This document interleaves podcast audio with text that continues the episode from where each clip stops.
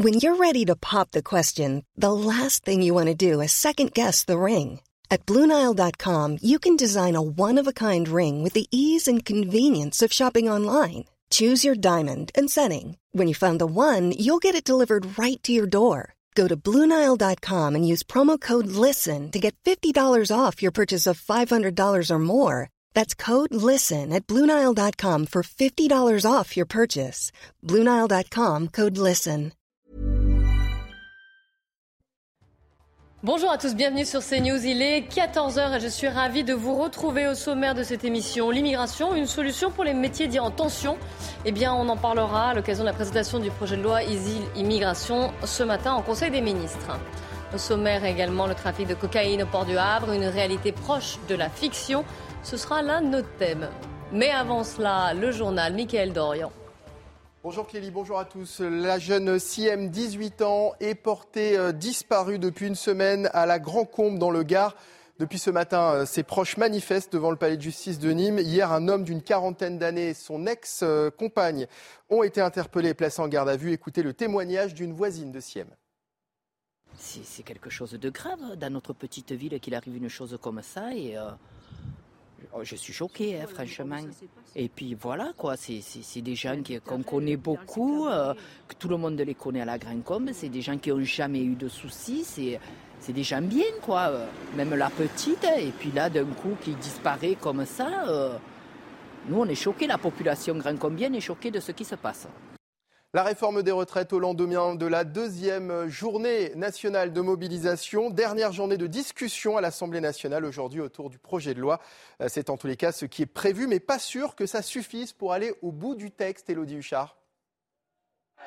Traîne en longueur à l'Assemblée nationale. Il faudra avoir fini d'étudier ce texte en commission avant ce soir 20h. Pour vous donner une idée de l'avancement des débats, il y avait presque 6000 amendements à étudier en deux jours. Les députés en ont étudié 576. C'est dire si les débats traînent et cela commence à agacer. Alors du côté de la gauche, on demande un temps supplémentaire en commission pour aller au bout du texte et surtout le reste de l'opposition demande à la NUPS de retirer un certain nombre d'amendements. Tout ça pour pouvoir parler du fameux article 7. C'est celui qui concerne l'âge légal de départ à la retraite. Donc ce soir, 20h, les débats seront terminés. Ils arriveront dans l'hémicycle lundi 6 février. Et de la même manière, le temps sera compté. On est sur un texte budgétaire et donc les députés ont en tout et pour tout 20 jours pour étudier le texte. Après, il partira automatiquement au Sénat. Alors du côté de l'opposition, on espère que ça ne sera pas un coup de force du gouvernement et la majorité renvoie l'opposition à ses responsabilités en dénonçant, en dénonçant l'obstruction parlementaire. Merci Elodie Huchard en direct de l'Assemblée nationale. Les images sont signées Jean-Laurent Constantini pour CNews. À la RATP, les syndicats appellent à de nouvelles journées de grève les 7 et 11 février. Nous appelons tous les agents de l'entreprise à poursuivre et amplifier la mobilisation par la grève et la manifestation le mardi 7 février puis le samedi 11 février pour dire non à cette réforme, ont écrit euh, la CGT, FO, l'UNSA et la CFE-CGC dans un communiqué commun. Plusieurs fois reporté, le projet de loi immigration était présenté euh, ce matin en Conseil des ministres. Le texte propose d'allier notamment lutte contre immigration illégale et régularisation par le travail.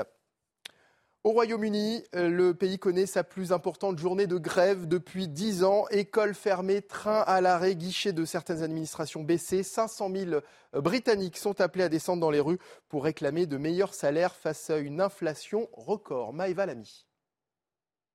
Des rails presque déserts, avec seulement un train en circulation. Le Royaume-Uni tourne au ralenti en raison d'une grève dans plusieurs secteurs, les transports ou encore la fonction publique. Rishi Sunak, nous voici. On a besoin que nos payes soient augmentées. Principale revendication, des hausses de salaire pour compenser l'inflation. Elle atteint 10,5% dans le pays. Les fonctionnaires ont eu la plus faible augmentation de salaire de notre économie. 2% alors que l'inflation est à deux chiffres. Les gens en ont assez. Le milieu scolaire est lui aussi très mobilisé, avec environ 300 000 enseignants en grève et des perturbations dans 23 000 écoles. Le secteur dénonce des conditions de travail de plus en plus difficiles. Les écoles n'arrivent pas à recruter, les enseignants ne restent pas dans la profession. C'est une combinaison toxique de surmenage et de sous-rémunération. Des actions dans un contexte de crise plus globale au Royaume-Uni. Selon les dernières prévisions du Fonds monétaire international, le pays sera en 2023 la seule puissance économique majeure à subir une récession. Et puis du cinéma pour terminer avec la sortie aujourd'hui d'Astérix et Obélix, l'Empire du Milieu 2, et avec Guillaume Canet qui s'offre pour ce film un casting 5 étoiles.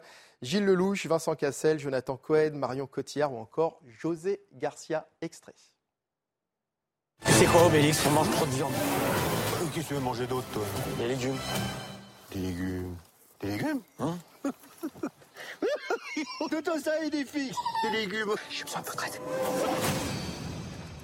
Rassurez-moi, vous savez où c'est la Chine quand même? Ouais. Pourquoi faut-il toujours qu'on vienne nous demander de l'aide à nous? Non et non. Moi je suis d'accord. J'ai rien en ce moment. Pourquoi parler quand ton pauvre lait?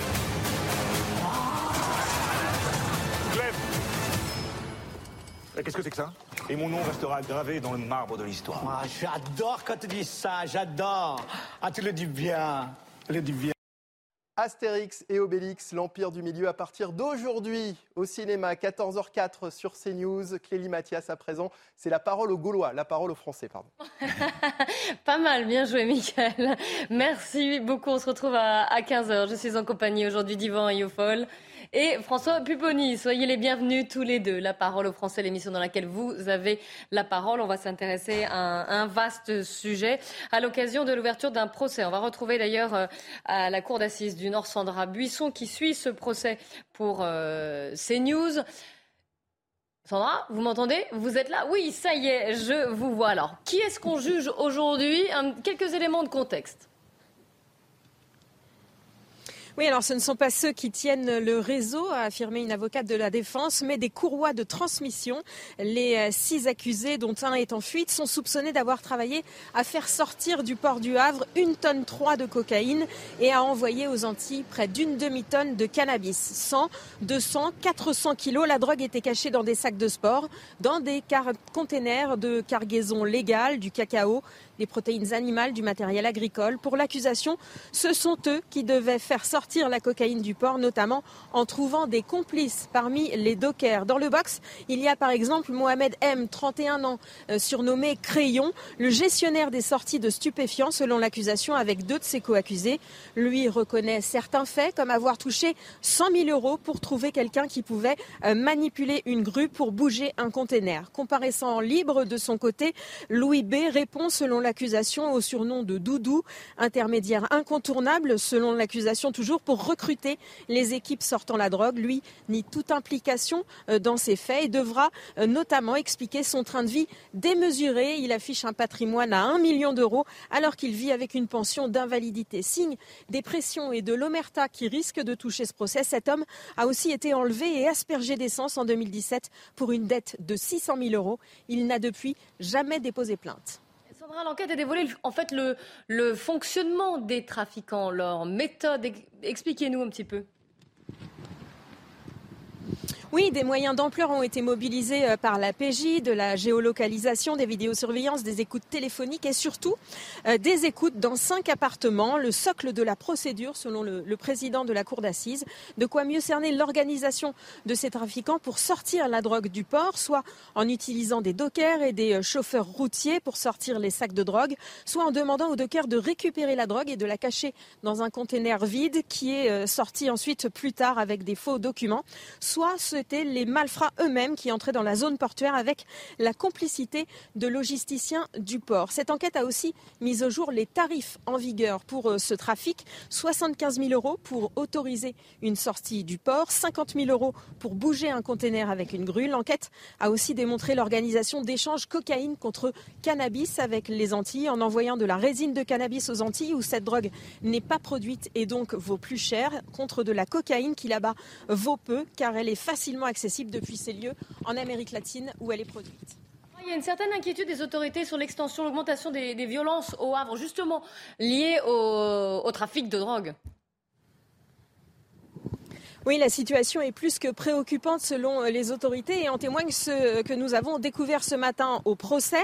Euh, ce qui a été dévoilé, c'est qu'un des accusés, l'accusé qui est en fuite, a été enlevé et violenté en 2021 sous les yeux de sa femme enceinte. les ravisseurs lui demandaient 3 millions d'euros de, rançon. Il en a payé un peu plus de 2 millions selon sa famille. Un autre mis en examen dans cette affaire a lui été tué en juin 2020 sans que l'on sache pour l'heure si les faits étaient liés à ce jugé ici. Ça a figé la ville du Havre, nous a confié une avocate spécialiste de ces dossiers. C'était la première fois qu'il y avait un mort en marge du trafic. Trafic de cocaïne qui, avec, qui apporte avec lui, vous l'avez compris, son lot de corruption et de euh, violence qui vise les rivaux, les gêneurs, les complices, ceux qui sont indispensables pour faire sortir la drogue du port, qui prêtent un badge pour y entrer, qui déplacent un conteneur ou en autorisent la sortie. Ce sont des opérateurs de grue, des chauffeurs routiers, des manutentionnaires, des agents qui, s'ils ne cèdent pas à l'appât du gain, sont menacés. On menace d'enlever leurs enfants, nous a confié cette avocate. On agresse leurs familles ou on enlève, euh, les manutentionnaires eux-mêmes. Les douaniers, eux, disent être surveillés parfois par drone ou avec des jumelles par les trafiquants. Pour le procureur du Havre, on n'en est pas encore à l'attaque à l'arme lourde comme à Anvers, mais le danger guette. Merci beaucoup, hein, Sandra Buisson, pour ce tableau, tableau noir, hein, que vous nous décrivez sur l'ampleur du trafic de drogue au Havre et ses conséquences aussi. Nous sommes en ligne avec Frédéric Deguerre, qui est secrétaire national Ouest Unité SGP. Bonjour, merci d'être en, direct avec nous euh, aujourd'hui pour parler du, trafic de drogue, notamment de cocaïne au port du Havre. Alors, euh, vous avez entendu certainement ce que Sandra Buisson nous a raconté à l'occasion de ce procès on se croirait dans un film, dans une série, peut-être, moi ça me rappelle The Wire. Comment on fait? Racontez-nous comment les policiers travaillent pour démanteler une telle filière. Ça prend combien de temps Combien d'années peut-être? Euh, Racontez-nous un peu. Tout d'abord, bonjour. Eh ben, oui, j'ai entendu votre, euh, correspondante qui a tout à fait raison sur ses, propos. Euh, c'est un travail de longue haleine. De, des enquêteurs, mais des services douaniers comme de la police judiciaire, comme de l'antenne la, OFAS donc l'OFAS, c'est l'Office euh, anti-stupéfiant qui a été mis en place euh, dernièrement. Euh, c'est beaucoup de surveillance, beaucoup de temps passé à essayer de surveiller un petit peu le port, le port qui est un très très grand port. Et ce qu'on reproche un petit peu à l'unité Police, c'est cette position du gouvernement de, la lutte contre, le, contre le, les stupéfiants et, et d'avoir un groupe OFAS au Havre qui est ridiculement peu nombreux et il faudrait au moins deux fois ou trois fois les effectifs pour pouvoir euh, gérer euh, tout le trafic euh, de drogue qui se déroule sur le port du Havre, drogue et, autres denrées interdites. Plus de policiers pour enquêter, plus de policiers pour interpeller, plus de moyens peut-être aussi financiers pour que les équipements soient plus, plus améliorés, modernisés, parce qu'on le voit, les trafiquants, et Sandra nous l'a raconté, eux aussi sont très équipés. Hein. Alors, ils sont, ils sont très équipés par rapport à nous, donc moins nombreux et, beaucoup moins bien équipés. Mais par contre, euh, euh, une deuxième problématique, c'est que ce qu'a dit le, monsieur le procureur du Havre, et on, abonde dans, son, dans son sens, c'est qu'il ne faudrait pas que le Havre devienne un Anvers numéro 2, où là on voit euh, ce qui se passe déjà au Havre, c'est-à-dire des séquestrations de familles, de, de, gens qui ont donné des renseignements ou qui ont aidé et qui veulent s'éloigner de, ce trafic parce que son temps c'est un petit peu dangereux. Et là, on, on, se retrouve séquestrés, voire même euh, enlevé et, disparu. Euh, et à Anvers, effectivement, on en vient aux, armes lourdes. Donc, euh, c'est la continuité de, ce trafic, ça se durcit. Il faut savoir quand même que le Havre, c'est la porte d'entrée de la cocaïne sud-américaine sur l'Europe, sur la France, mais également sur l'Europe. Donc, les enjeux sont importants. Vous avez rappelé, votre, votre collègue a rappelé des, sommes de 50 000, 100 000, 1 million d'euros. On n'est pas sur du petit trafic de stupéfiants de, quartier, mais bien sur un trafic international où là, les gens n'ont rien à perdre. Là, on voit ici, euh, pendant que vous parlez, hein, une carte qui s'affiche justement sur ces, routes de la drogue, notamment entre l'Amérique du Sud et euh, la France, le Havre et euh, l'Europe. Vous avez réellement l'impression que ces trafics ont augmenté ces dernières années? Est-ce que vous avez quelques chiffres à nous donner? Bah, Écoutez, oui, bah, ne serait-ce qu'en 2022, euh, de mémoire, on a eu 22 saisines au niveau du parquet du Havre sur des affaires de stupéfiants. Donc, sur les 22, je crois, de mémoire, c'est les chiffres de Monsieur le procureur du Havre. Il y a 16 qui ont été délocalisés au, GIR, de, euh, de, Lille, qui en fait a été à, l'origine de, ces interpellations. Donc voilà, donc effectivement, c'est de plus en plus, et je vous dis, la problématique, c'est qu'on est très peu nombreux à traiter ce dossier-là, donc il y a certainement beaucoup plus de, conteneurs euh, qui, passent, puisque c'est une technique du rip-off, en fait, c'est qu'on mélange des sacs par petite quantité, des sacs dans des conteneurs dont le contenu est tout à fait légal, et c'est assez compliqué de, bah, de checker un petit peu tous les conteneurs qui arrivent de, partout dans le monde. Et comment on fait, parce que et Sandra nous en parlait, comment on fait pour protéger ces, gens, qu'ils soient dockers ou douaniers peut-être, qui euh, sont sous-douaniers pour euh, fermer les yeux ou euh, faciliter le, passage de la drogue Comment on les protège, ces gens-là? Ben, On les protège. Déjà, il faut savoir qu'ils sont, ils sont dans, ce trafic. Après, je vous dirais que l'appât du gain a toujours une conséquence. Et là, la conséquence, c'est que, comme je vous disais juste avant, on n'a pas affaire à des petits dealers de quartier et euh, si on veut euh, quitter le, réseau, ben effectivement, on a des menaces, on a des, des on, peut même aller jusqu'au jusqu'au jusqu'à l'assassinat. Donc euh, c'est compliqué de protéger ces gens à part de les exfiltrer et de les envoyer dans une autre ville très loin de très loin du Havre. Mais pour l'instant, on est en train de découvrir un petit peu tout ce qui est en train de se passer au Havre. Et je pense qu'il va falloir qu'on prenne des décisions effectivement pour protéger les témoins qui pourraient venir euh, informer les, enquêteurs. Oui, et puis il y a, euh, vous dites qu'ils sont souvent complices, mais parfois ils n'ont pas le choix. Puis il y a une telle pression qui, est, euh, est très importante. ce que vous nous racontez est édifiant. Je vais donner la parole en, plateau. J'imagine qu'Yvan Rioufol et François Pupponi ont beaucoup de questions, on remarque. Vous restez évidemment en ligne avec nous, Frédéric Deguerre. Hein. Yvan Rioufol. la totalité des, inculpés sont donc sont des dockers, donc une profession qui, est naturellement très compartimentée, qui est d'ailleurs cornaquée très généralement par la CGT. Et ma question était de savoir si vous aviez décelé une sorte d'omerta. Hein. Pardon Non, les six hommes qui sont inculpés, c'est pas pas des, ce ne sont pas des, dockers là, les, au procès. Ah pardon, j'ai cru comprendre qu'ils étaient dockers. Non, pas là, pas au procès. Alors, s'ils ne sont pas dockers, ma, question. Il m'a semblé entendre qu'ils étaient dockers.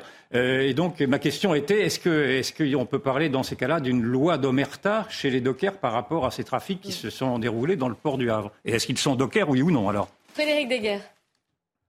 Alors, il y a eu certainement des complices, euh, enfin, je pense qu'au niveau du tribunal, euh, les choses vont, sortir. Je ne vais pas aller extrapoler un petit peu sur ce qui va se dire, mais euh, il y a eu des complicités en interne, c'est évident. votre correspondante expliquait que c'était des gens qui étaient soit qui prêtaient leur badge, soit qui allaient sortir des conteneurs vides, enfin vides, de, produits légaux.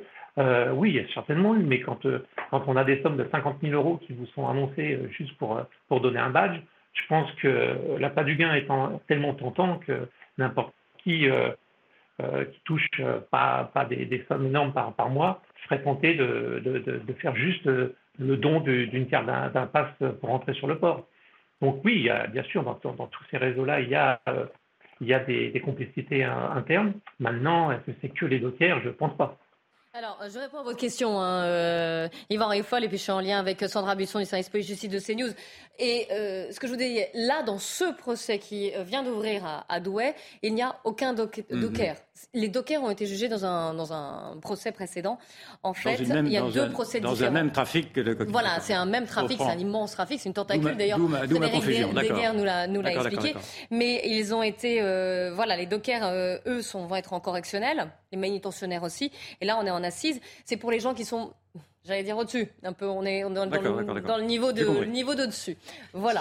François Pupponi. En fait, je, mais je voulais avoir votre confirmation de ce que je vais vous dire. Euh, ce qui se passe, tous les, les dockers sont originaires de la région du Havre, les trafiquants sont originaires de la région du Havre, et pour la plupart du temps, ils se connaissent. Ils ont force, parfois grandi ensemble, fréquenté les mêmes quartiers. Mais ce qui se passe partout lorsqu'il y a des proximités comme ça, euh, on, l'a connu sur Marseille, on l'a connu ailleurs. Voilà, donc il y a des liens plus faciles à créer. Après, il y a pas du gain, effectivement. Et de toutes les manières. Euh, c'est difficile d'ailleurs, justement, parce ben, qu'ils se connaissent compliqué, on a grandi ensemble, on se connaît, on peut être de la même famille. C'est difficile, et, et c'est souvent comme ça que les voyous procèdent. C'est-à-dire qu'ils connaissent un certain nombre d'individus, ils connaissent leurs difficultés, ils jouent sur la corde sensible, et puis elle n'a pas du gain. La, vraie question, mais je voulais vous la poser, c'est si le trafic augmente, c'est que la, c'est que la, consommation augmente. Parce que les trafiquants ne viennent ici que parce qu'ils savent qu'il y a un marché très ouvert. Et ce, ce que nous disent tous les spécialistes, c'est qu'aujourd'hui, la grande difficulté, c'est que l'Europe est venue une grande place de la consommation de cocaïne. Et donc, ben, les, cartels mexicains ou euh, colombiens ont trouvé un débouché important. Et ils sont prêts à investir des sommes considérables parce que le gain est considérable. Frédéric Deguerre Oui, alors pour revenir sur les, sur la première euh, premier propos de, monsieur, je n'irai pas jusqu'à faire un raccourci aussi rapide. Euh, euh, le Havre c'est quand même grand, tous les dockers ne, sont pas issus de, de du Havre, donc il y a des menaces, il y a effectivement des séquestrations qui font que ben, on est obligé de plier. voilà, donc c'est pas que volontaire, il y a la pas du gain aussi, mais, mais, mais, mais pas que. sur, sur, la, sur la, fameuse porte d'entrée de la cocaïne sud-américaine en France, bah, vous savez, les, trafiquants ne sont pas bêtes. Euh, les Américains ont très vite compris qu'il fallait faire un stop au trafic de, drogue, donc ils ont mis les moyens, beaucoup de moyens. La DEA est, quand même une des plus grandes euh, polices anti-drogue euh, du monde. nous, ça serait bien qu'on fasse la même chose, parce que si on laisse tout doucement, je vous dis, à, moins d'une dizaine de, fonctionnaires pour assurer l'eau faste sur le Havre, c'est pas assez, il faudrait le double ou le triple.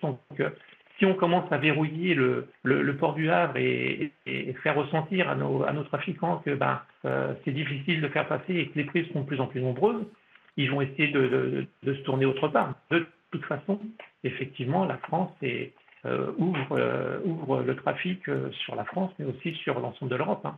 Je, voudrais, vous faire écouter la maître Girard, qui est l'avocate d'un accusé donc, dont le procès est ouvert aujourd'hui à Douai. Écoutez-la. Moi, ce que je remarque, c'est que pour avoir défendu et défendre encore euh, certaines personnes, dockers ou non d'ailleurs, euh, qui travaillent mais sur les terminaux portuaires, euh, que c'est quelque chose qui devient extrêmement difficile, extrêmement compliqué, parce que vous avez une pression qui est mise d'une façon quasi constante.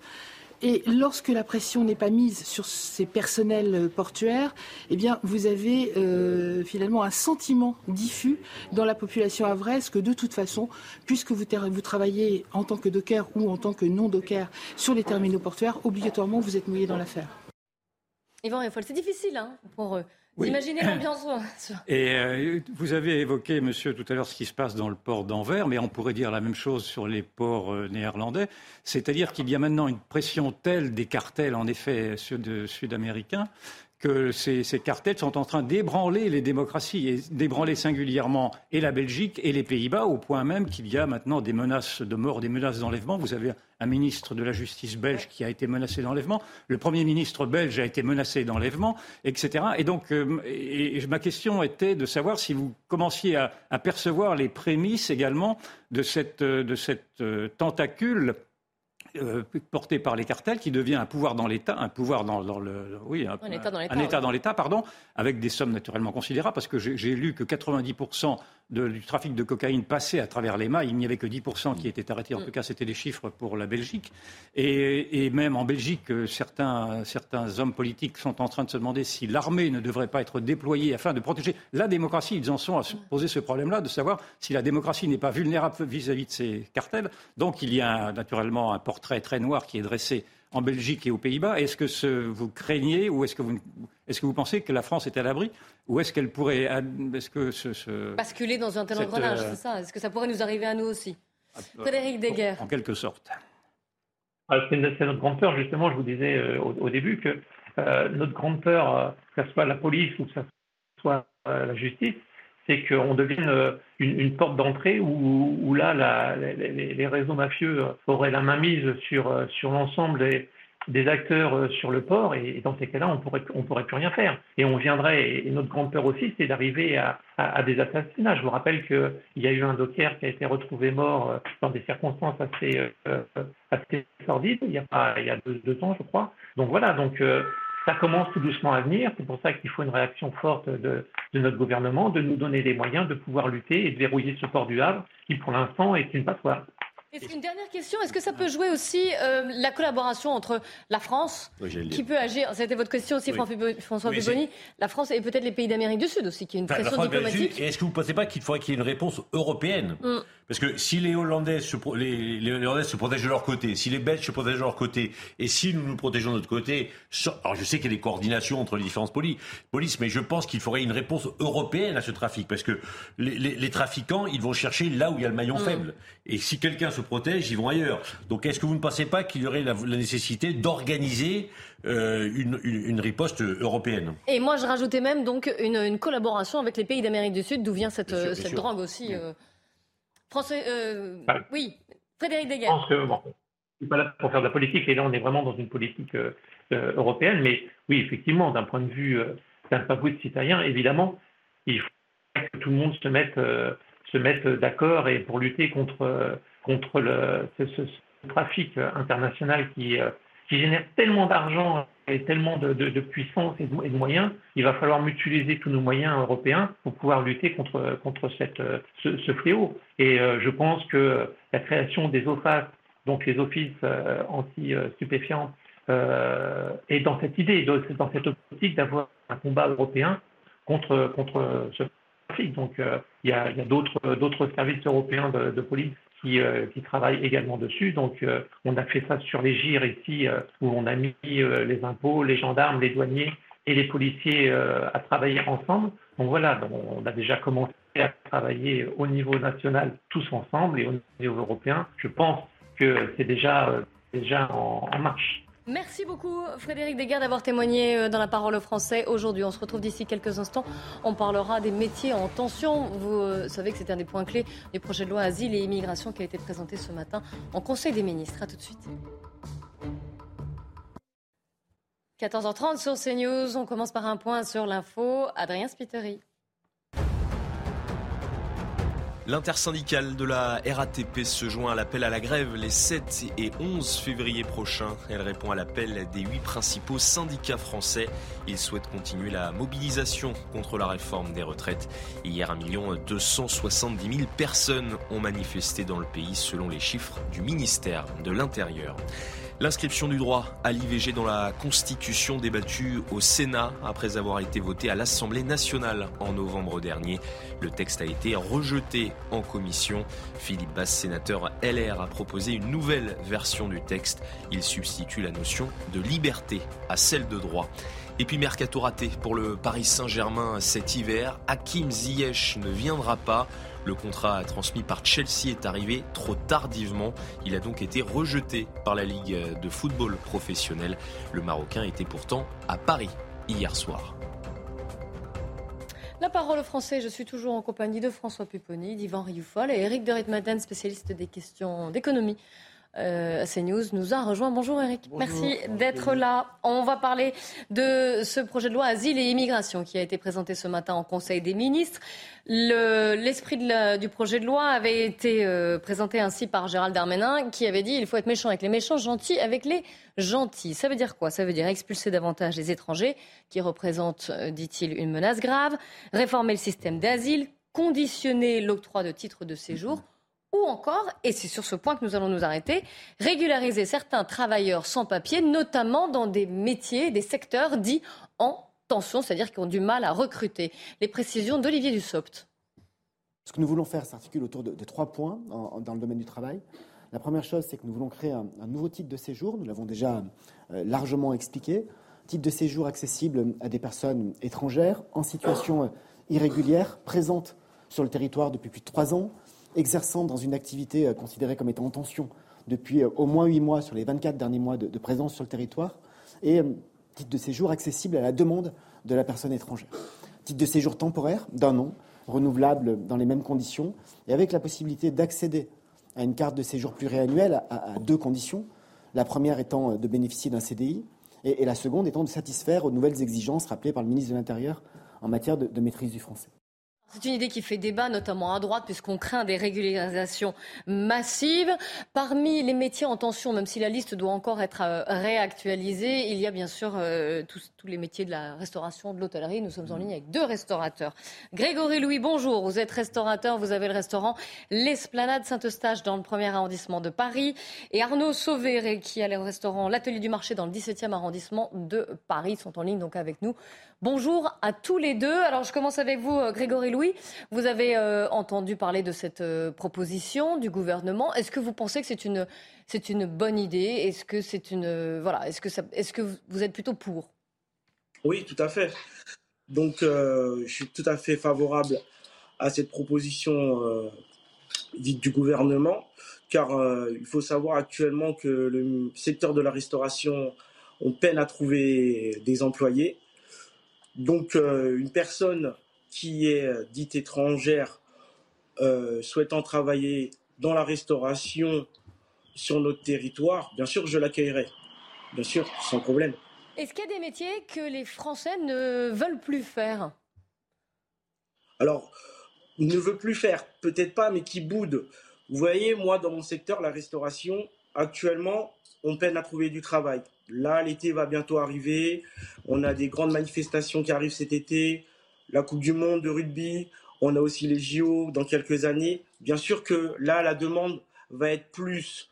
Vous voyez? Donc, il faut euh, que les Français ne boutent pas le métier juste pour une période. Vous voyez? Que ça soit vraiment continuellement, constant. Nous, ce qu'on demande en restauration, c'est des gens constants, qui soient toujours présents. On a toujours besoin d'aller au restaurant. C'est une tradition française.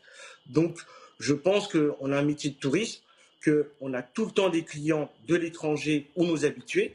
Donc, on a toujours besoin de, cette, euh, de ce métier-là. Donc, je ne peux pas dire qu'on peut le bouder. Vous voyez, ils ont des difficultés par les horaires dans notre tranche. Vous voyez, euh, la clientèle aussi, les, euh, le salaire qui est des fois à parler, à discuter. C'est normal. Mais on ne peut pas dire que les Français ne veulent pas faire ou, hmm. euh, ne veulent pas faire de travail. Oui, s'ils ont le choix, ils préfèrent faire autre chose, si je comprends bien. Voilà, ce serait plus l'agréable, vous savez, un hmm. truc qui est agréable pour eux. Euh, entre guillemets, quand je dis travailler du vendredi au, du lundi au vendredi ayant ses week-ends, c'est possible aussi dans la restauration. Je suis désolé. Mais c'est plus difficile. C'est plus difficile, mais c'est possible aussi. Arnaud Sauvé, à peu près les mêmes questions. Déjà, est-ce que vous êtes favorable à, cette, euh, à, ce, à cet article dans le projet de loi? Et puis, est-ce que vous aussi, vous, vous pensez, vous trouvez qu'il y a des, des, euh, des, métiers où vous avez du mal à recruter et que ça pour l'immigration pourrait être une aide? Écoutez, oui, je suis très clairement favorable euh, à cette, à cette capacité où on pourrait donner des titres de séjour temporaires de façon à, pouvoir recruter plus facilement. C'est vrai qu'aujourd'hui, les métiers de l'hôtellerie et de la restauration sont très clairement en tension. On a de grosses, d'énormes difficultés à, recruter aujourd'hui. Euh, et il y a tout un ensemble de, personnes qui sont déjà présentes sur notre territoire et qui, euh, qui ont envie de travailler ou qui travaillent déjà. Donc leur offrir la possibilité de pouvoir être régularisés nous permettra de pérenniser nos activités, euh, c'est clair, et puis de répondre à un vrai besoin en personnel aujourd'hui, parce qu'on a énormément de difficultés à recruter. Autre chose de la part de ce gouvernement, ce serait plus à l'employeur de faire la démarche, mais justement à, l'employé. Vous pensez là aussi que c'est une bonne chose? Oui, ça sera à l'employé de faire la démarche, c'est clair, mais je crois qu'il se fera dans tous les cas de figure assisté par son, euh, par son employeur qui lui conseillera et qui le guidera également. Hein. Beaucoup de ces personnes-là ont, n'ont pas vraiment de connaissances en droit ou toutes les procédures pour obtenir des papiers. Donc ça sera, à mon sens, un travail, un travail commun, un travail qui sera fait euh, entre les personnes qui souhaitent euh, être régularisées et, l'employeur qui souhaite bénéficier des services de ces, de ces personnes-là. Alors, des questions en plateau. Yvan Rioufol. Il, semblerait tout de même que la raison principale pour laquelle les Français, les nationaux, refuse certains emplois, c'est simplement pour une question de salaire. On avait dit pendant très longtemps que le, métier des éboueurs était refusé par les nationaux parce qu'il était mal payé. On s'est rendu compte, à la faveur d'ailleurs de la manifestation d'hier, que beaucoup d'éboueurs étaient redevenus des nationaux parce que ce métier avait été revalorisé. Est-ce que vous n'avez pas le sentiment, malgré tout, de, ne proposer que des, sous-évaluations, euh, des salaires sous-évalués, pardon, qui, naturellement sont des aubaines pour ceux qui n'ont pas de papier, mais qui sont des, presque mm. des insultes pour les nationaux. Arnaud Sauvé, si vous voulez répondre peut-être, puis euh, Grégory Louis. Oui. Oui, euh, alors c'est clair que le, métier de la, restauration est un métier euh, pénible, qui est un métier contraignant, et charge à nous, les restaurateurs et les hôteliers, offrir des conditions de travail et des rémunérations qui soient aujourd'hui considérablement revues. Mais le, le, salaire est une chose, mais aujourd'hui, les, gens qui veulent travailler, qui veulent encore travailler dans le milieu de la restauration, attendent plus qu'un salaire. Bien sûr, bien sûr, un salaire, c'est clair, c'est la base. Mais au-delà de ça, ce sont aussi des conditions de travail et euh, une, euh, une, une, reconnaissance au, quotidien qu'ils attendent. C'est pas juste une ligne mm. euh, en bas d'un bulletin de salaire, c'est plus large que ça. Et sont aussi des conditions de travail et des horaires qui puissent être adaptés euh, par, rapport à leur, euh, par rapport à leur vie personnelle. Donc c'est un mmh. exercice qui, qui, est mmh. difficile. En tout cas, je vous confirme un point, c'est sûr, c'est que les restaurateurs euh, ont une part de responsabilité dans la situation actuelle. C'est-à-dire mmh. que d'avoir fait travailler beaucoup les gens en les payant relativement mal depuis, depuis des années, on a tous cette image en tête des, des jeunes qui commencent ou des, ou des stagiaires qui sont qui sont, qui sont, qui sont parfois, qui ont été euh, exploités et aujourd'hui, nous sommes très fortement mm. pénalisés par, euh, par cette image-là. Donc, charge à nous, charge aux, restaurateurs, charge aux patrons de mm. restaurants de faire évoluer cette image-là, mais en offrant avant toute chose des conditions de travail, un salaire digne et des conditions de travail et une capacité à pouvoir joindre aussi bien la vie mm, mm. personnelle que la vie professionnelle. Eh Donc, c'est-à-dire qu'il faut, revoir, il faut revoir notre modèle. oui, c'est ça. Mais, il existe, des, solutions. Eric Dorimatel, vous vouliez préciser un, euh, Une question, en fait, c'était pour ah, savoir quel était le, salaire, parce que l'INSEE, l'Institut de la statistique, donne 1600, 1700 euros net, j'entends bien. Mais est-ce que c'est vraiment le cas? Et deuxièmement, est-ce que vous n'êtes pas tenté de payer au SMIC horaire, c'est-à-dire en fonction du temps effectif passé? Alors, Arnaud Sauvé, et puis après, on posera la question à, Grégory Louis.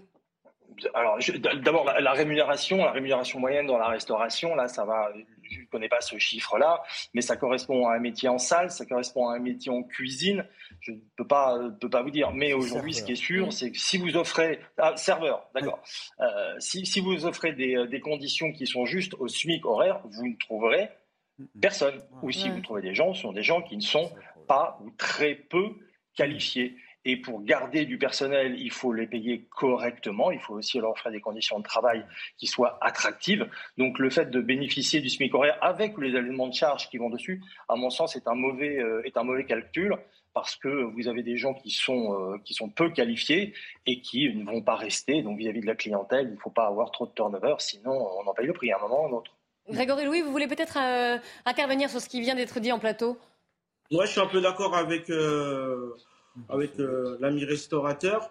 Il faut savoir aussi que la restauration, c'est très simple. Euh, on banalise un peu quand je vous entends dire euh, le banaliser, un peu la restauration, c'est-à-dire que vous la banalisez en termes que il y a des gens qui ont fait des études de la restauration, il y a des lycées hôteliers, des, très connus. Et quand on obtient des diplômes, eh ben, on peut via son employeur, demander une tranche de salaire. Et il n'y a pas que dans la restauration, justement. Mm. Dans toutes les branches, vous venez, vous faites un circuit, un cursus scolaire hôtelier, vous avez une tranche de salaire. Il faut pas, il faut, faut arrêter de croire que euh, le, le, garçon de café, il gagne pas très bien sa vie euh, ou euh, il est au SMIC. non, pas du tout. On a une réalité où les garçons de café, je, je pense que ils ont une vie qui est assez correcte mm, mm. par rapport au reste de la société. Mm. Comme tout à l'heure, vous prenez les, éboueurs. François Pupponi, en plateau. Je vais me faire un peu l'avocat du diable. Euh, on est d'accord que ce que propose le gouvernement, en fait, c'est une vaste régularisation d'un certain nombre de personnes qui sont pour euh, beaucoup déjà employées dans un certain nombre de restaurants. Pas partout, mais déjà employés. Parce qu'il suffit de se promener dans les cuisines d'un certain nombre de restaurants euh, pour s'apercevoir que ah, en cuisine en particulier, il y, a, des personnes qui sont en situation irrégulière. Donc, ce que propose le gouvernement, c'est de dire, OK, bah, on va régulariser ces personnes puisqu'elles rendent service et on va en faire. Bon. Donc, on sait très bien que ça va être comme ça. Il y a deux types de restaurateurs. Ceux qui sont de bonne foi et qui ne trouvent en personne sont parfois obligés de prendre des personnes en situation irrégulière et ferment les yeux sur des papiers qu'on présente en sachant très bien qu'ils ne sont pas réguliers. Et puis, il y a des restaurateurs minoritaires, certes, certes, mais quand même qui existent, qui profitent de ce système. Parce que quand vous avez des personnes en situation régulière, bah, c'est des personnes qui n'ont pas de droit. Donc euh, c'est pas les 35 heures, euh, c'est pas voilà. Donc euh, mais justement, c'est au On est bien d'accord que si dès lors qu'on fait un, grand plan de régularisation, il faudra aussi augmenter les sanctions contre les employeurs indélicables.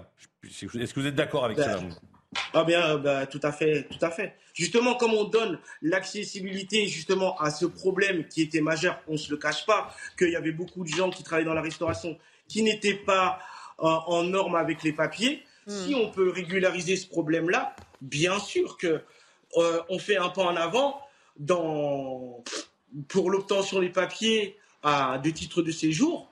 Il faut faire aussi un pas en avant dans la sanction. C'est tout à fait d'accord. C'est la balance en fait. C'est normal merci beaucoup, Grégoire Lu. Merci euh, beaucoup. On va appeler quelqu'un d'autre. On va appeler euh, on va appeler Xavier Rosa, qui est euh, qui travaille dans un autre secteur dit en tension, à savoir le BTP, puisqu'il est président Fédération Bâtiment du Grand Paris.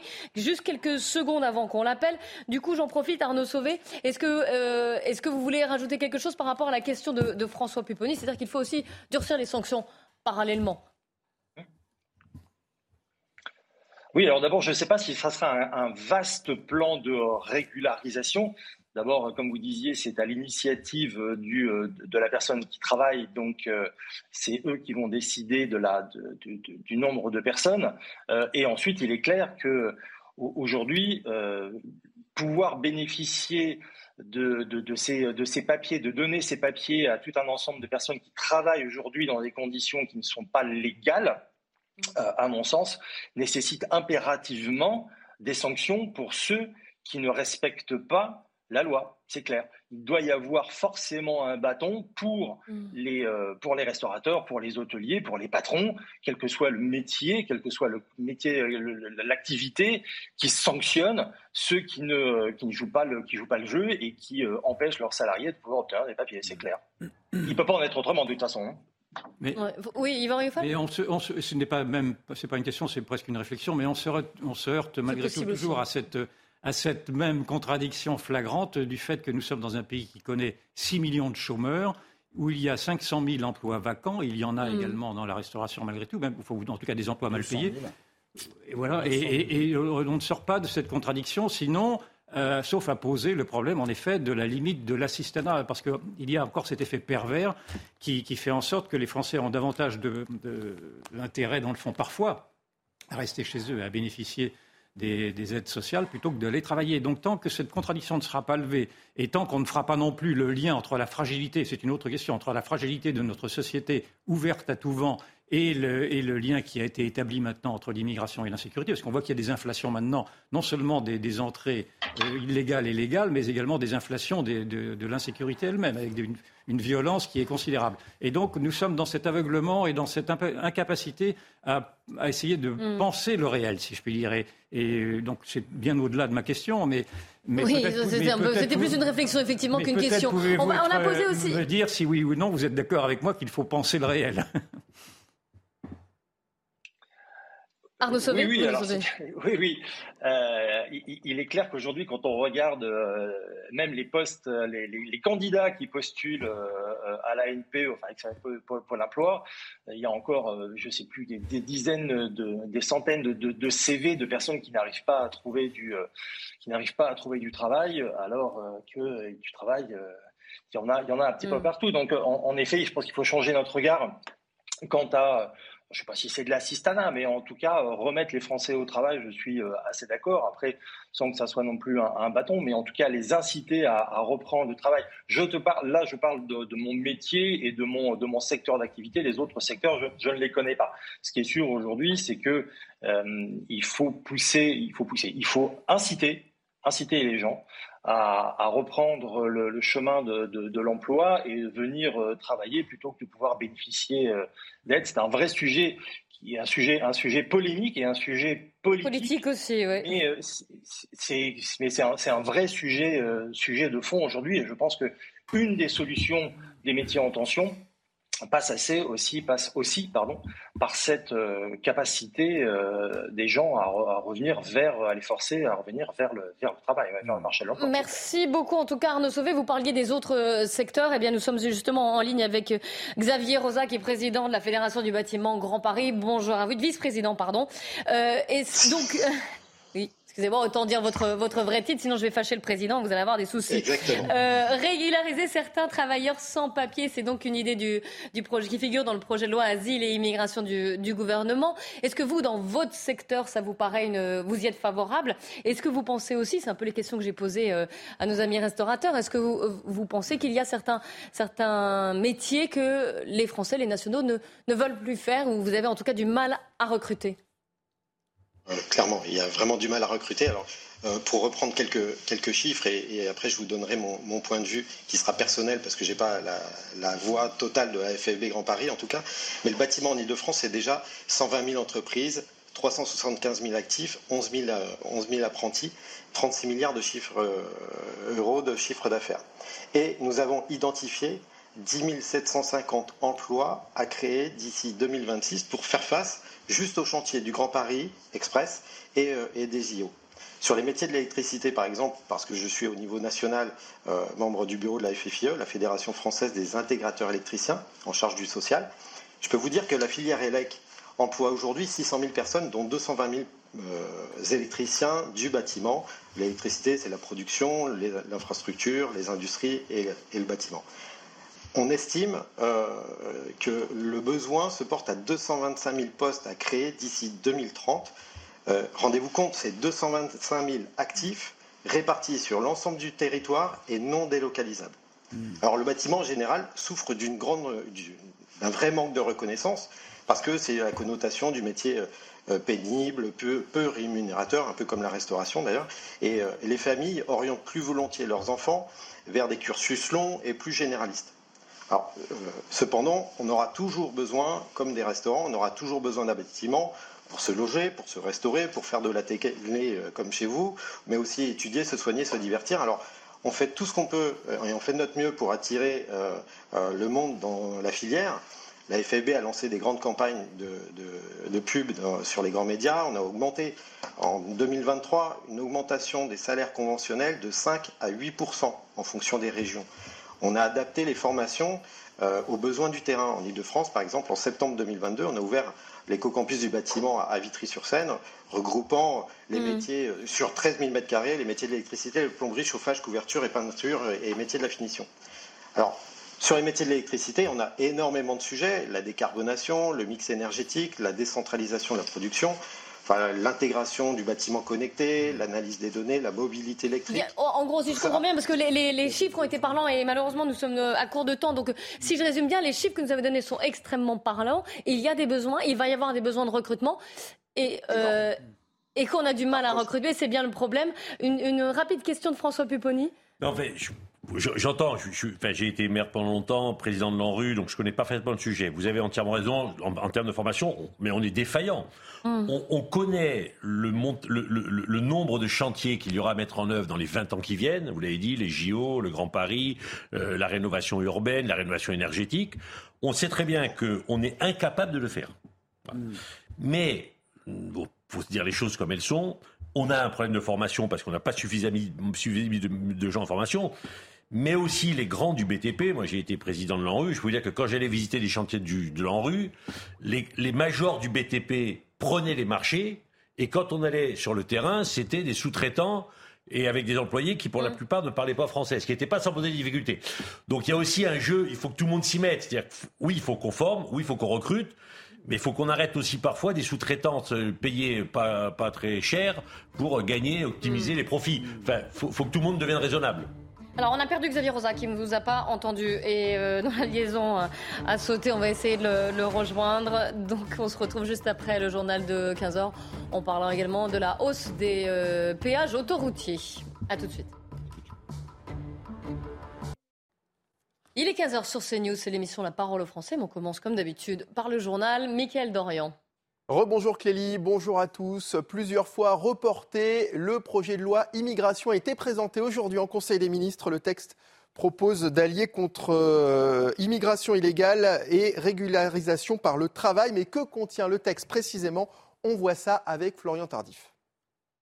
Ce projet de loi doit répondre à trois défis, ont expliqué Olivier Dussopt et Gérald Darmanin lors du compte-rendu euh, du Conseil des ministres. Le premier défi, celui de la simplification, le deuxième, celui de l'ordre public et le troisième, celui euh, de l'intégration. Concrètement, le gouvernement souhaite accélérer euh, l'expulsion des étrangers en situation irrégulière et prioritairement des délinquants. Pour cela, les procédures d'examen des demandes d'asile seront accélérées. Le temps de traitement sera divisé par deux. Euh, d'un an à six mois. Le nombre de recours sera également euh, divisé par trois cette fois-ci, euh, de 12 à 4. Et chaque débouté du droit d'asile fera l'objet d'une OQTF, une obligation de quitter le territoire. Tout cela pour en finir avec le dévoiement du droit d'asile dans notre pays qui permet aux étrangers d'arriver sur le territoire français de manière régulière et d'y rester de manière irrégulière. Parallèlement à cela, la délivrance des titres de séjour longue durée sera conditionnée à présent à la réussite d'un examen de langue, d'un examen de français et toujours sur le volet régularisation, le gouvernement a expliqué qu'il mettra progressivement en place des titres de séjour métiers sous tension pour répondre aux besoins dans des secteurs en difficulté, la restauration et le bâtiment. Une proposition qui provoque d'ores et déjà un rejet massif de la droite. Vous l'avez compris, les débats s'annoncent donc houleux au Parlement. Florian Tardif hein, devant l'Elysée avec Pierre-François Altermat. La mobilisation contre la réforme des retraites. À la RATP, les syndicats se préparent à débrayer pour deux nouvelles journées de grève les 7 et 11 février. Ils se joignent ainsi à l'appel des huit principaux syndicats français dans un communiqué. La CGT, FO, l'UNSA et la CFE-CGC s'unissent pour poursuivre et amplifier la mobilisation par la grève et la manifestation afin de dire non à cette réforme. Et puis notre question CNews, êtes-vous pour ou contre un référendum sur la réforme des retraites? Regardez les résultats de notre sondage réalisé par l'Institut CSA. 69% des Français sont pour l'idée de ce référendum, 31% sont contre. Écoutez, Julie Gaillot, elle est directrice du pôle Society chez CSA. 69% des Français réclament la tenue de ce référendum. À titre de comparaison, quand on leur pose la question sur un référendum sur l'immigration, ils ne sont plus que, entre guillemets, 62% à réclamer un référendum sur l'immigration. C'est beaucoup, mais vous voyez que c'est nettement élevé quand il s'agit de la réforme sur les retraites. On voit bien qu'ils ont très envie de s'exprimer sur le sujet. En témoigne par ailleurs la forte mobilisation d'hier. Hein. Nous sommes le 1er février. Voici ce qui change à partir d'aujourd'hui. Les tarifs des péages, déjà pour commencer, qui augmentent de 4,75%. Le taux du livret A, lui, passe aujourd'hui à 3%. L'augmentation également des tarifs de l'électricité, plus 15%, ou encore la durée de versement de l'allocation chômage qui diminue. Dans l'actualité également, le procès d'un trafic international de cocaïne s'ouvre aujourd'hui aux assises de Douai. Six hommes sont suspectés d'avoir organisé le déchargement de drogue dans le port du Havre. Ils risquent jusqu'à 30 ans de prison, voire pour certains récidivistes, la perpétuité. On voit ça avec Sandra Buisson qui suit ce procès pour CNews. Sandra, à qui avons-nous affaire exactement? Eh bien, ce ne sont pas ceux qui tiennent le réseau, a affirmé euh, une avocate de la défense, mais des courroies de transmission. Ces six accusés, dont l'un est en fuite, sont soupçonnés, euh, vous l'avez dit, d'avoir travaillé à faire sortir du port du Havre une tonne trois de cocaïne et d'avoir travaillé à envoyer aux Antilles près d'une demi-tonne de cannabis. Par 100, 200, 400 kilos, la drogue était cachée dans des sacs de sport, cachés eux-mêmes dans des containers de cargaison légale chargés de cacao, de protéines animales ou de matériel agricole. Pour l'accusation, ce sont eux qui devaient euh, faire sortir la cocaïne du port, notamment en trouvant des complices parmi les dockers. Dans le box, il y a par exemple Mohamed M, 31 ans, euh, dit Crayon, le gestionnaire des sorties de stupéfiants selon l'accusation, avec deux euh, de ses co-accusés. Lui reconnaît certains faits, comme avoir touché 100 euh, 000 euros pour trouver un chauffeur de grue pour déplacer un conteneur. Comparaissant libre, lui, son co-accusé Louis B répond selon l'accusation au surnom de Doudou. Un intermédiaire, selon l'accusation, incontournable pour recruter les équipes sortant la drogue. Lui nie toute implication dans les faits, mais devra notamment expliquer son train de vie démesuré, un million d'euros de patrimoine, alors qu'il vit avec une pension d'invalidité. Signe des pressions et de l'omerta qui risquent de toucher ce procès. Cet homme, cet accusé, a aussi été enlevé et aspergé d'essence en 2017 pour une dette de 600 000 euros. Il n'a depuis jamais porté plainte. Merci Sandra Buisson en direct des Assises de Douai. Et c'est la fin de ce journal. Bon après-midi sur CNews avec Clélie Mathias et ses invités. La parole aux Français continue. Merci beaucoup, Mickaël. La parole au français avec euh, aussi Yvan Ayofol, François Pupponi et Eric de Ritmaten. On va reprendre en ligne Xavier Rosa, président de la Fédération Bâtiment Grand Paris. On était avec vous juste avant le journal de 15h. On parlait de cette, euh, proposition de la part du gouvernement de régulariser, certains travailleurs sans papier qui travaillent donc dans des métiers en tension. C'est le cas du, euh, du, bâtiment, des travaux publics en général. Vous nous avez exposé les chiffres. Vous nous avez grandement aussi expliqué les besoins qu'il y a dans ce secteur. Une question de François Pupponi que vous n'avez peut-être pas pu entendre tout à l'heure parce que le, réseau a coupé. Oui, monsieur Oza, question. Moi, bon, j'ai été maire pendant longtemps, président de l'ANRU. Une des difficultés, je comprends les problèmes de recrutement, les problèmes de formation que nous n'avons pas été capables collectivement d'anticiper pour assurer les chantiers de demain. Mais on, constate aussi que de plus en plus de, de grands majors du BTP ont recours à des entreprises sous-traitantes dont on peut parfois se poser la question de savoir si effectivement tout est vraiment euh, carré en termes de recrutement. Euh, en, termes de rénovation urbaine, par exemple, le nombre de chantiers que j'ai visités en tant que de la rue, où la quasi-totalité des ouvriers employés ne parlaient pas un mot de français, ce qui pose une difficulté parce que quand vous rénovez l'appartement de quelqu'un, que cette personne, souvent âgée, vous demande tel type de travaux et que la personne est incapable de comprendre le français, ça pose une difficulté. Donc moi j'entends qu'il faut régulariser, recruter, mais est-ce qu'on peut aussi faire en sorte qu'on essaye de limiter au maximum le recours à des entreprises sous-traitantes qui posent parfois des difficultés. il y a deux sujets dans, dans, ce que vous venez d'annoncer. C'est qu'effectivement, il y a le risque d'entreprises qui ne déclarent pas tout. Donc déjà, prendre des, des, sociétés qui sont fédérées, il y a une fédération du bâtiment ou avec des qualifications, euh, ça permet d'assurer que l'entreprise est en règle. Et après, effectivement, tout dépend où on va pouvoir trouver le personnel, puisque malheureusement, on ne va pas trouver du personnel qui parle totalement français. Et euh, quand on a peu de compatriotes qui rejoignent euh, une filière, on est bien content d'avoir de la main-d'œuvre qui vient d'ailleurs euh, pour réaliser les beaux chantiers que nos clients nous, confèrent. Alors, pour nous, en tout cas, euh, dans le bâtiment, souvent, ce qu'on fait, c'est qu'on accueille ces personnes-là, on les forme au métier, on met en place même du français langue étrangère pour permettre une meilleure intégration, un meilleur suivi des consignes et surtout une meilleure compréhension de la sécurité, parce que ça, c'est primordial sur les chantiers. Et puis, arrive le moment où euh, malheureusement euh, la carte de séjour est à renouveler et le bon collaborateur qu'on a mis euh, des mois à former, voire des années, qui est impliqué, qui est intégré socialement, qui paye ses impôts, pour lequel on paye ses cotisations, se voit refuser son renouvellement. Et là, j'ai la connaissance de plusieurs cas, en, tout cas, c'est rageant, mmh. ça désorganise l'entreprise et il faut tout recommencer à zéro avec un nouveau euh, collaborateur qui sera possiblement dans la même euh, situation. Alors oui, pour répondre à la toute première question que Mme Mathias m'a posée, oui, nous avons besoin de main-d'œuvre dans un secteur en tension qui est un véritable ascenseur social. Le bâtiment emploie et forme du CAP au bac plus 5 ingénieurs, euh, avec qui rémunère également correctement ses salariés et qui permet l'épanouissement en construisant quelque chose de durable, d'utile et de souvent très beau. Voilà ce que je pouvais vous dire sur le bâtiment en tout cas. Merci beaucoup hein, Xavier Rosa d'avoir euh, témoigné en direct sur CNews. Quelques rapides questions sur un autre sujet qu'on a abordé d'ailleurs dans le journal, à savoir la, hausse, puisque c'est le 1er février, vous savez des choses qui augmentent euh, dans le bon sens comme le, pour le livret A, dans le mauvais sens quand il s'agit du tarif des autoroutes. 4,75% en moyenne, hein, mais ça peut aller de 4,526% sur le réseau Cofiroute Atlantique jusqu'à 9,89% de hausse sur euh, la 14. Par exemple, nous sommes en ligne avec Sandrine Bachy, qui est la, présidente du syndicat des transports routiers UNOSTRA, donc l'Union nationale des organisations syndicales des transports routiers automobiles. Dites-nous juste rapidement, on, sait, on connaît le contexte inflationniste en, France, il y a eu une facture de, euh, qui augmente de toutes parts, et là, donc en ce 1er février, les autoroutes en plus. Alors comment réagissez-vous? Comment ça va se passer pour les entreprises de transport routier? Bah, comme d'habitude, de toute façon, l'augmentation au 1er février est liée tous les ans, hein, depuis que c'est privatisé. Oui, mais jamais euh, autant. C'est la première fois.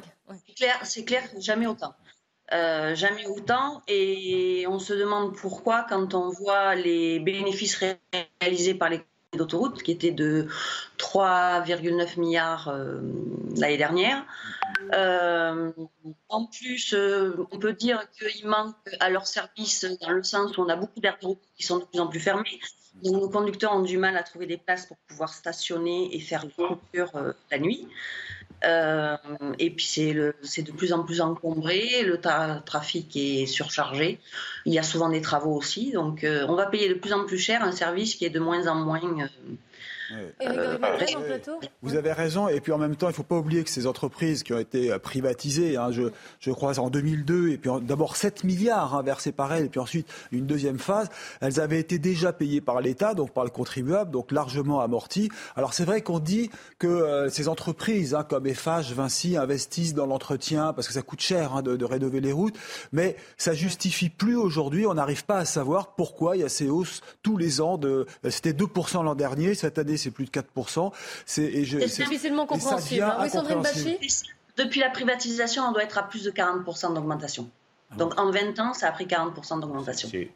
Oui, le, le, problème, c'est que tout le monde connaît quelque part le scandale de la, de la privatisation. Ces entreprises sont de, enfin, ces, ces, autoroutes sont devenues des boîtes à cash pour ces entreprises. Mm. C'est comme ça qu'elles arrivent à maintenir leurs bénéfices et donc leur distribution mm. dès lors que d'autres activités sont elles plus en tension et que c'est la variable d'ajustement. Ces entreprises gagnent beaucoup d'argent grâce aux autoroutes. Est-ce que vous demandez euh, des aides, quelque chose, euh, en tant que voilà, euh, représentant du syndicat des transports routiers? Des aides, on ne les aura pas. Ça, c'est clair. Euh, non, à nous de faire en sorte d'augmenter nos tarifs. Mais bon, c'est ah vrai oui, mais ça va se répercuter encore une fois après sur les clients. C'est un cercle vicieux. Ah ben, de toute façon, on n'a pas le choix. Hein. Si on veut pouvoir survivre et maintenir nos marges, qui sont déjà très minimes, euh, puisqu'on est secteur d'activité où on a une valeur ajoutée très faible, euh, on va devoir répercuter. On n'a pas le choix entre le carburant, euh, les autoroutes, euh, euh, les véhicules également qui augmentent, les pneumatiques, n'en parlons pas. Tout a augmenté. Donc, nous n'aurons pas le choix que d'augmenter nos tarifs. Alors, c'est clair qu'on a du mal à augmenter réellement comme on devrait, parce que on est quand même dans une situation où il y a quand même une crise qui se fait ressentir et qu'on a une baisse de volume depuis décembre 2022. Donc, on n'est plus en situation de force vis-à-vis de nos clients, parce qu'avec la loi de l'offre et de la demande, on n'arrive pas forcément à passer les augmentations qu'on voudrait, qui, qu'on voudrait, qui sont nécessaires. C'est pas pour s'en mettre mm. plein les poches, faire plus de bénéfices, c'est pas vrai. Mais euh, ça va être très compliqué, c'est clair. Merci. Alors Eric, en, guise de conclusion. Juste un dernier mot pour utiliser parfois les routes nationales françaises, elles sont en bon état et il y a beaucoup de routiers qui les utilisent. Hein. Vous pouvez pas me contredire là-dessus. ouais, mais de toute façon, on utilise que celles qui nous sont autorisées parce que de plus en plus les nationales ne sont plus autorisées et on nous pousse automatiquement vers les autoroutes. Merci beaucoup Sandrine Bachy. Merci à tous les trois en, plateau. Dans un instant, Nelly Denac et ses invités. Le débat continue, notamment donc sur le, le texte asile et immigration qui a été présenté ce matin en Conseil des ministres. Et nous, et je vous dis à demain, 14h.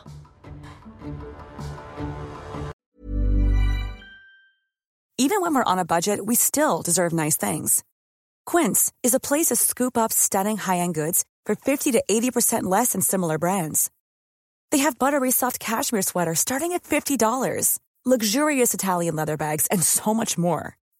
Plus, Quince only works with factories that use safe, ethical, and responsible manufacturing. Get the high-end goods you'll love without the high price tag with Quince. Go to quince.com slash style for free shipping and 365-day returns.